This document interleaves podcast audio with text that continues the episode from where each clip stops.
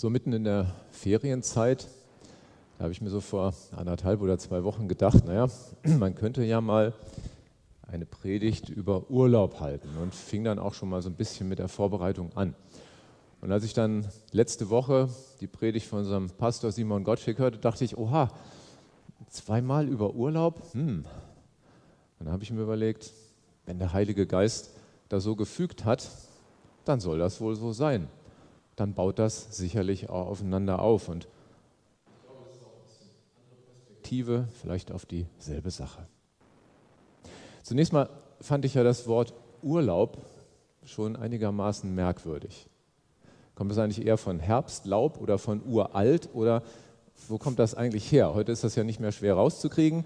Und da heißt es, dieses Substantiv Mittelhochdeutsch entstand im 8. Jahrhundert als Ableitung zu einer früheren Form des Verbs erlauben und wurde ursprünglich im Sinne von Erlaubnis, sich zu entfernen, gebraucht. Das im 19. Jahrhundert hierzu gebildete Substantiv Urlauber bezeichnete zunächst jemanden, der zeitweise vom Dienst freigestellt wurde. Also, wir sind also alle gnädigst vom Dienst freigestellt, wenn uns jetzt erlaubt wird zu urlauben. Also dann. Fünf Punkte würde ich gerne mit euch biblisch betrachten.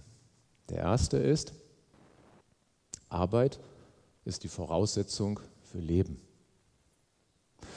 Nur Urlaub allein wäre im Leben ja auch nur halb spannend, denn auch wenn der Gedanke sehr verlockend klingt, immer nur Urlaub zu haben, aber dann ist es ja keiner mehr. Wir erinnern uns, zeitweise vom Dienst freigestellt. Wenn wir keinen Dienst mehr haben, dann ist irgendwann der schönste Urlaub vielleicht doch nur noch langweilig, spätestens nach der 75. Netflix-Staffel. Also irgendwas muss vorher noch kommen. Wir ahnen es schon, die Pflicht. Vorher und nachher gehört sie also irgendwie dazu, die Pflicht. Ob nun Schule oder Studium oder Ausbildung oder der ganz normale Beruf. Ferien ohne Pflicht, Urlaub ohne Pflicht ist irgendwie sinnlos. Woher kommt diese Pflicht denn aber eigentlich? Oder haben wir uns Menschen die selber ausgedacht? In 1. Mose 3 gab Gott dem Menschen den Auftrag, den Ackerboden zu bebauen. Vers 23. Darum schickte er ihn aus dem Garten Eden fort und gab ihm den Auftrag, den Ackerboden zu bebauen, aus dem er ihn gemacht hatte. Im Grunde tun wir das ja heute auch noch, auch wenn wir selbst nicht Landwirte sind. Wir kaufen die Ware des Ackers, damit der Landwirt ihn bebauen kann, sorgen die einen für Strom, für Maschinen, die anderen für die Verteilung der Ware, für den Verkauf, für die Abrechnung und so weiter und so weiter. Jeder für sich sorgt heute in irgendeiner Form auch dafür. Dadurch, dass wir heute ein vernetztes Miteinander in der Welt haben und wir die Aufgaben und Probleme ja arbeitsteilig lösen, tragen wir eben nicht mehr wie früher jeder für sich dazu bei, dass er ernährt wird, sondern jeder an seinem Platz, in seiner Aufgabe irgendwie indirekt. Aber ohne 1. Mose 3, ohne den Auftrag, den Acker zu bebauen, verstehen wir heute darunter von mir aus ruhig auch die Viehzucht, würden wir nichts zu essen haben. Heute dürfen wir darunter aber auch alle anderen Berufe, in dieser arbeitsteiligen Welt verstehen. Wachsen lassen kann eben aber auch kein Landwirt. Das kann eben nur Gott. Aber das, was wächst, das muss eben auch angebaut und geerntet werden und so weiter. Wenn also Arbeit die Voraussetzung für Leben ist, dann ist doch schon mal klar, wie die Priorität ist. Gott hat uns nämlich den Auftrag gegeben, uns mit unserer Hände Werk oder von mir aus auch mit dem Kopf zu ernähren. Heute sind wir aber eben auch in der Lage, Menschen, die eben keine Arbeit haben oder nicht mehr arbeiten können oder auch nicht mehr müssen, weil sie genug gearbeitet haben und im Ruhestand sind, aufzufangen und sie teilhaben zu lassen an dem Plan Gottes des Säens und des Erntens. Beachten wir aber auch, dass in Vers 23 steht, er hat uns aus dem Garten Eden fortgeschickt. Dort gab es ja eigentlich alles gratis.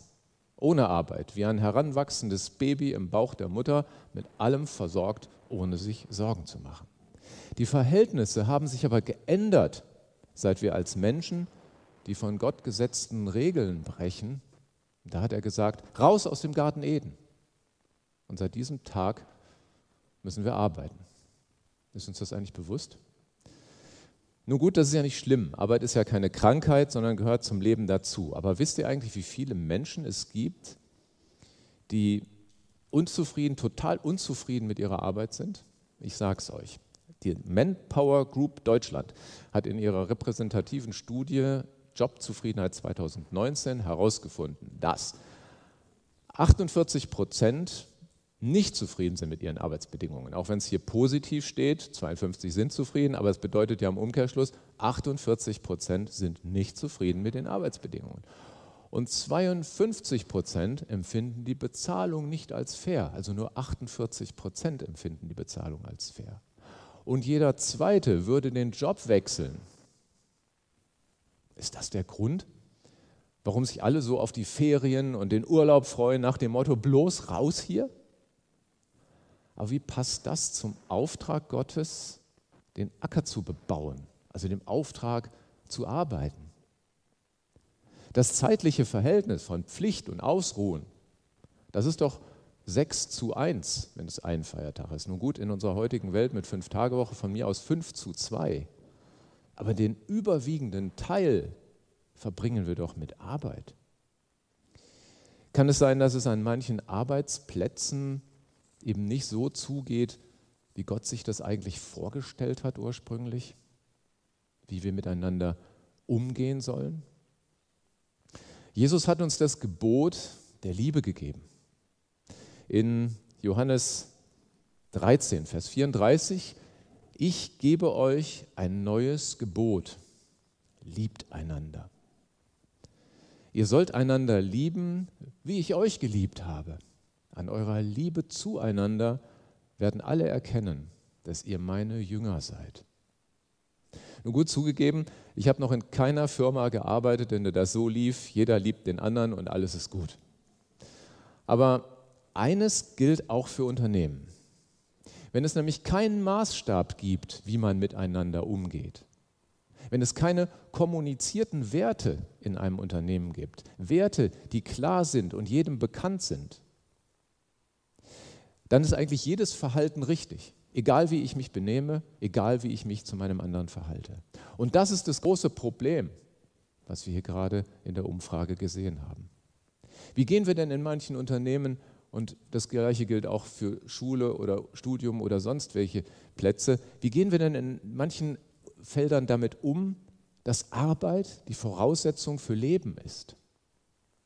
Gute Arbeitsinhalte die können zwar zufrieden machen und die Balance zwischen Arbeit und Privatleben halten, aber der Umgang miteinander macht letztlich aus, ob du gerne zur Arbeit gehst, zur Schule gehst, zur Uni gehst. Gott gibt uns diesen Maßstab. Wir müssen ihn nur uns zu eigen machen.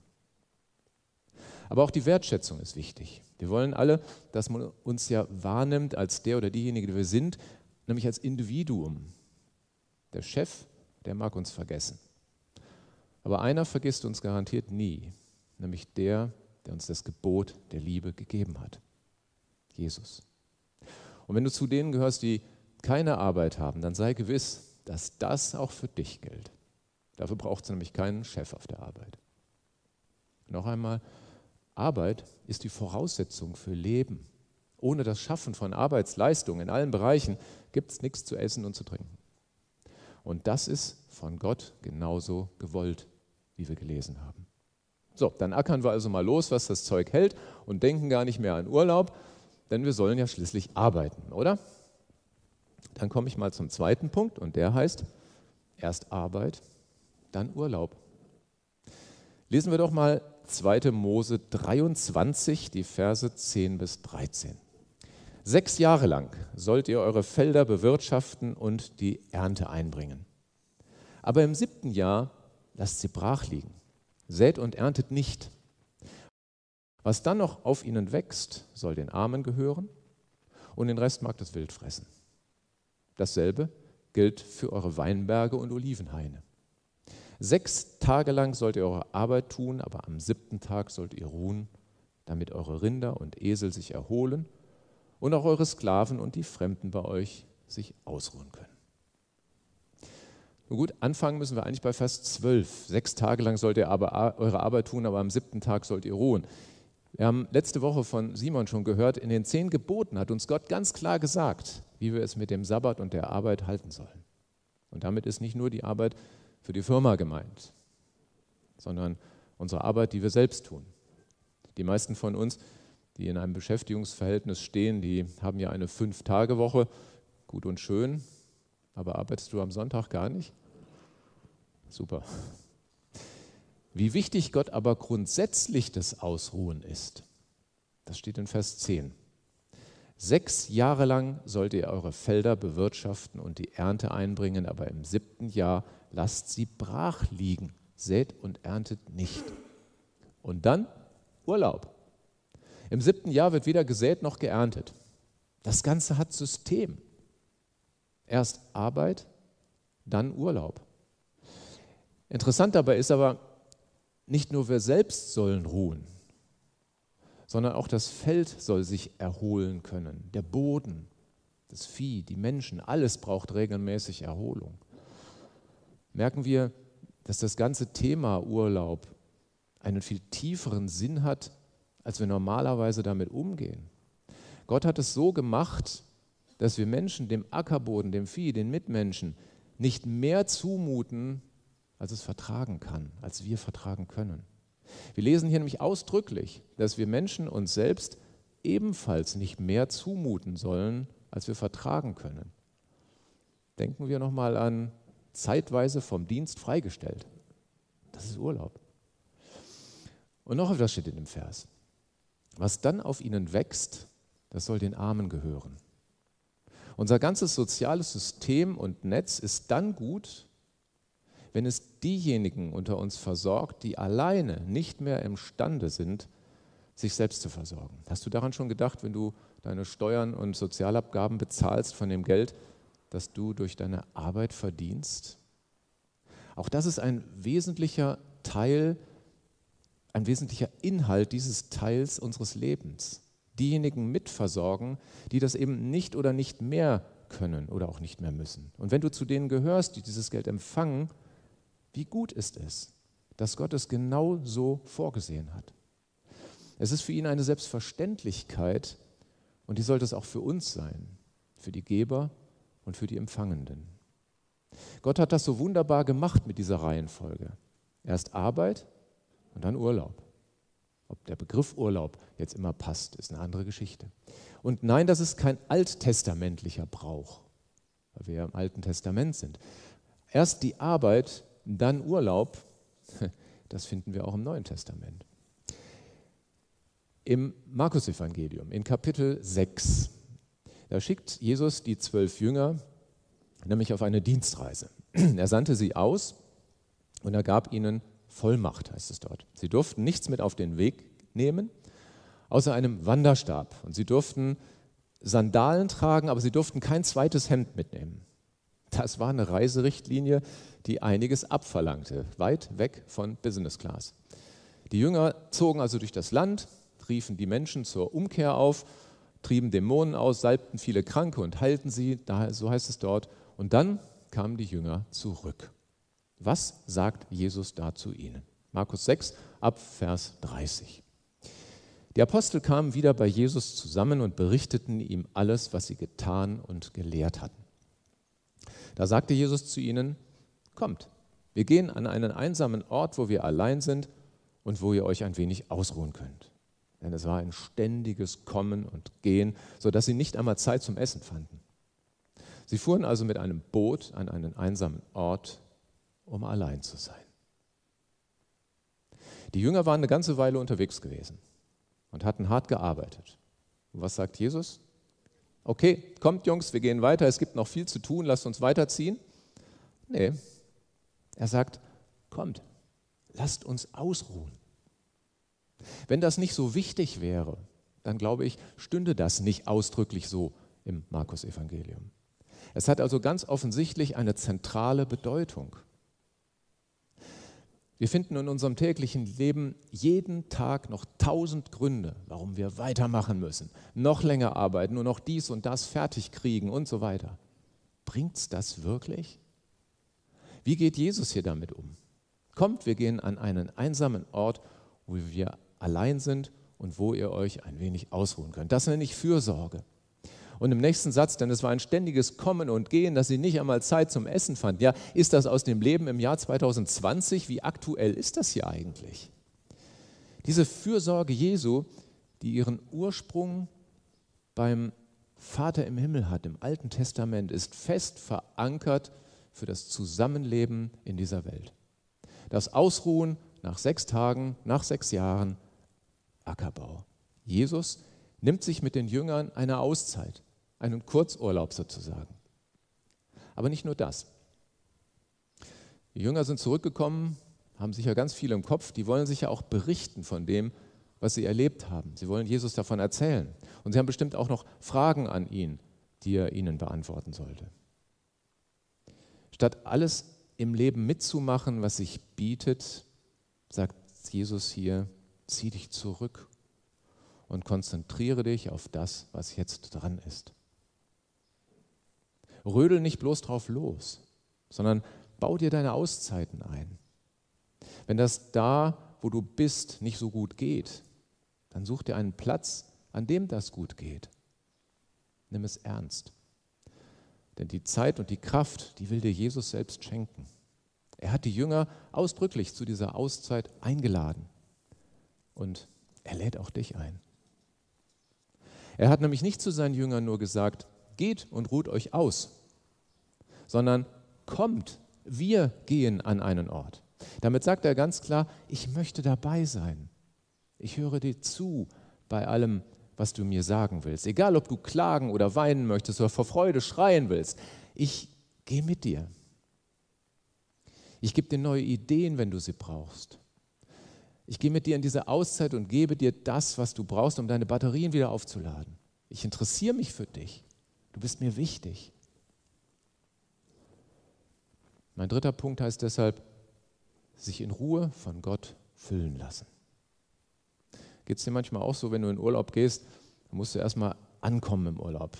Du drehst, es dreht sich noch alles, man ist noch gar nicht richtig angekommen und schon soll Urlaub sein und ich muss doch erstmal diesen Ballast ablegen, den Rucksack, der nicht nur wörtlich, sondern auch im übertragenen Sinne voll ist. Ich muss meine Gedanken ausrichten und dann geht hoffentlich die Erholung los. Stress kann es vielleicht noch dann werden, wenn die Erwartungshaltung ist. Also das Wetter muss schön sein, das Essen muss gut sein, zu voll darf es auch nicht sein und was weiß ich noch alles.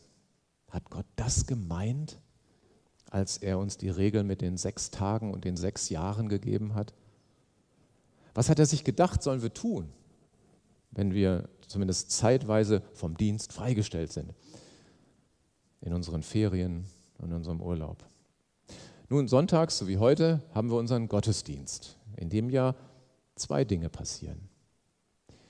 Im Gottesdienst treffen ja zwei Begegnungen des Dienens aufeinander.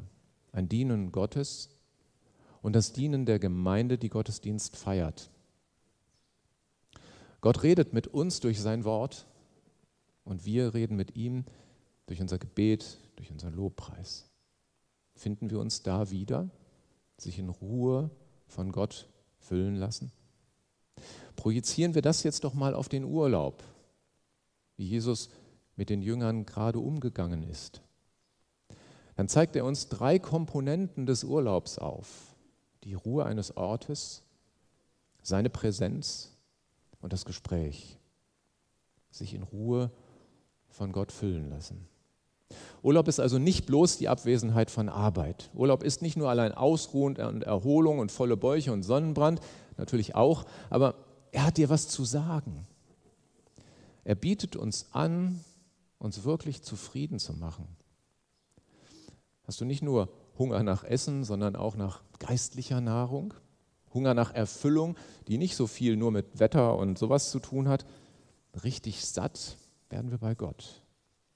Und wenn Gott uns im Gebot, du sollst den Feiertag heiligen, sagt, dann ist das ja kein Selbstzweck, sondern er sagt damit auch, das ist der Tag, an dem ich dich neu füllen will mit Nahrung, die du dir nicht selbst machen kannst. Er will uns an diesem siebten Tag genauso wie in den Zeiten, in denen wir Ferien und Urlaub haben, die Gelegenheit geben, uns neu zu füllen. Und was ist die Voraussetzung dafür? Ihm eine besondere Zeit einräumen. Sich in Ruhe von Gott füllen lassen heißt auch, sich bewusst zu machen, dass wir aus der Gnade Gottes leben und nicht allein aus unseren eigenen Werken. Wir könnten säen und so etwas, aber wenn Gott es nicht wachsen lässt, dann gedeiht da nichts. Nach meiner Erfahrung gilt dasselbe übrigens auch für Firmen.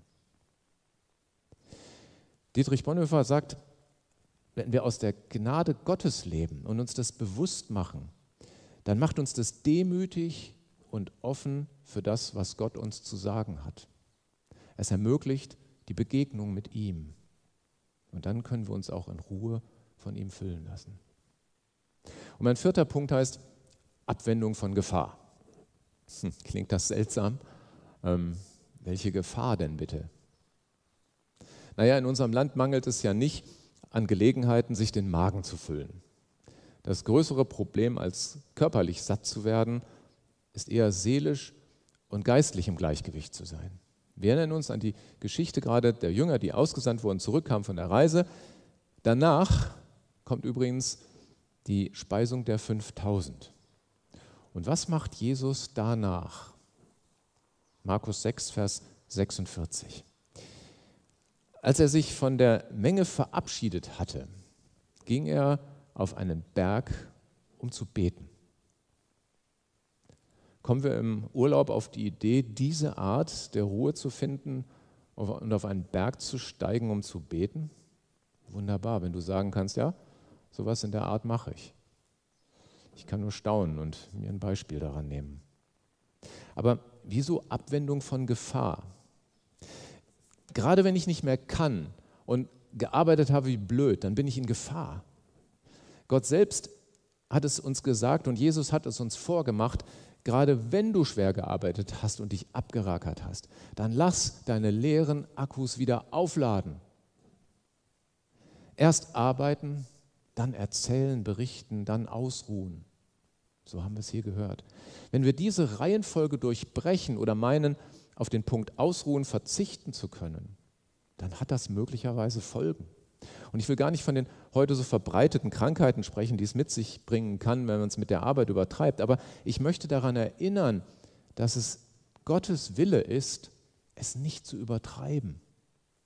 Es ist Jesus, der auf den Berg steigt, er selbst, der zum Vater geht und betet, der sich Kraft holt für den nächsten großen Schritt, der die Dinge mit Gott bespricht und weiß, woher er Orientierung bekommt und was für ihn dran ist. Jesus sucht in der Stille den direkten Kontakt zu Gott dem Vater. Was können wir daraus lernen?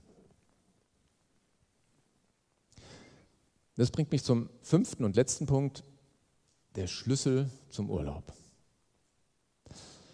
Jesus selbst lädt dich ein und sagt in Matthäus 11, Vers 28, Kommt zu mir, ihr alle, die euch plagt und von eurer Last fast erdrückt werdet. Ich werde sie euch abnehmen. Das Problem ist nur, dass wir meistens, diesen Vers, den wir wahrscheinlich alle kennen, dass wir meistens nur den zweiten Teil in Erinnerung haben und uns gerne die Last abnehmen lassen. Also eher so, wenn ihr euch von der Last fast erdrückt fühlt, dann werde ich sie euch abnehmen. Ist doch fast dasselbe, oder? Also beten und los, Jesus, jetzt bitte nimm mir meine Last ab. Aber schauen wir uns nochmal genau den Vers an, was da steht. Da steht, kommt zu mir, ihr alle, die euch plagt und von eurer Last erdrückt werdet. Ich werde sie euch abnehmen. Jetzt verstehen wir vielleicht etwas besser, warum Jesus auf den Berg gestiegen ist, um sich von seinem Vater neue Kraft und vielleicht auch neue Gedanken geben zu lassen. Ist es nicht auch das sichtbare Zeichen dafür, dass er näher kommen will und auf den Berg steigt? Kommt her zu mir, ist auch für uns der Schlüssel zum Urlaub, der Schlüssel zum sich füllen lassen und der Schlüssel, um sich die Last abnehmen zu lassen. Auch die Last der Schuld, die wir uns von ihm vergeben lassen können. Denn Jesus hat uns genau das in diesem Vers zugesagt. Soll das heißen, der Urlaub besteht also am besten nur aus Ruhen und Beten? Nein, natürlich nicht. Du darfst gerne klettern, wandern, Radfahren, baden, sonnen, was immer dir Spaß macht. Darum geht es nicht. Ich möchte in diesen Gedanken nur den Blick auf das lenken, was wir nicht sowieso schon im Fokus haben. Auf das, was uns helfen kann, die Balance zu halten im Leben, damit wir nicht irgendwann den Eindruck haben, überhaupt keine Zeit mehr zu haben mit Gott. Und wenn du ganz unten bist und ganz dringend Erholung brauchst, dann nimm noch den folgenden Vers mit. Paulus sagt in 2. Korinther 12, Vers 9, Doch der Herr hat zu mir gesagt, meine Gnade ist alles, was du brauchst. Denn meine Kraft kommt gerade in der Schwachheit zur vollen Auswirkung. Und daher will ich nun mit größter Freude und mehr als alles andere meine Schwachheit rühmen, weil dann die Kraft von Christus in mir wohnt. Wenn du zu Jesus kommst und die Kraft von Christus in dir wohnen lässt, wie Paulus sagt, dann bist du genau auf dem Weg zu ihm, nämlich ihm nahe zu kommen, um dich neu füllen zu lassen. Auch wenn du ganz unten bist und gerade genau nachfühlen kannst, was Paulus mit meine Schwachheit meint und wenn du ganz dringend Urlaub brauchst, dann kannst du dich freuen, dass es eigentlich nur eines braucht, die Gnade unseres Herrn Jesus Christus. Was ist das, diese Gnade? Die Gnade ist die unverdiente Liebe von Jesus, die wir uns gar nicht erarbeiten können und die wir uns einfach nur von ihm schenken lassen können. Und wann und wie? Wenn wir zu ihm kommen, wenn wir zu ihm kommen, da ist es wieder, kommt her zu mir. Der Schlüssel zum Urlaub. Endlich Urlaub. Wenn du es noch vor dir hast, zeitweise vom Dienst freigestellt zu sein, dann denke daran, erstens, Arbeit ist die Voraussetzung für Leben. Zweitens, erst Arbeit, dann Urlaub. Drittens, im Urlaub kannst du dich in Ruhe von Gott füllen lassen. Und viertens, das dient der Abwendung von Gefahr. Fünftens, der Schlüssel zum Urlaub, zu Jesus kommen. Ich habe meine Schlussgedanken in einem Gebet zusammengefasst.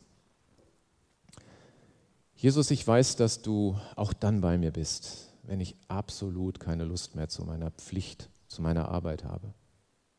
Ich weiß, dass du größer bist als jede Macht dieser Welt, die mich von dir ablenken will. Und ich weiß, dass du mich füllen kannst und willst mit dem, was mir nichts und niemand auf der Welt sonst geben kann, mit deiner Liebe und deiner Kraft. Ich will auf dein Wort beim Lesen der Bibel hören und freue mich über den von dir geschaffenen Ruhetag in der Woche. Und ich danke dir für die Auszeit, die wir Urlaub nennen. Du willst, dass es uns gut geht. Und darum hast du diese Ordnungen geschaffen. Ich bin so dankbar dafür. Herr, fülle uns neu und lass mich nicht sorglos mit deinen Ordnungen umgehen, sondern hilf uns, dass auch andere Menschen, die dich noch nicht kennen, davon erfahren und deine Kraft spüren und erleben können, nicht nur im Urlaub. Amen.